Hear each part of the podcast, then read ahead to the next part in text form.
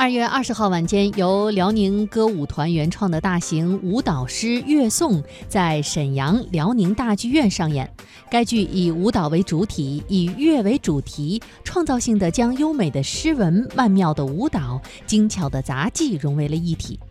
乐颂以中国传统文化当中爱乐、练乐的独特审美情致为为文化背景，依托现代化的舞台技术，对中国古典乐文化所蕴含的画、境、情、意、韵美进行了全新的诠释。那么，乐颂二十一号晚继续在沈阳演出，之后将会在全国巡演。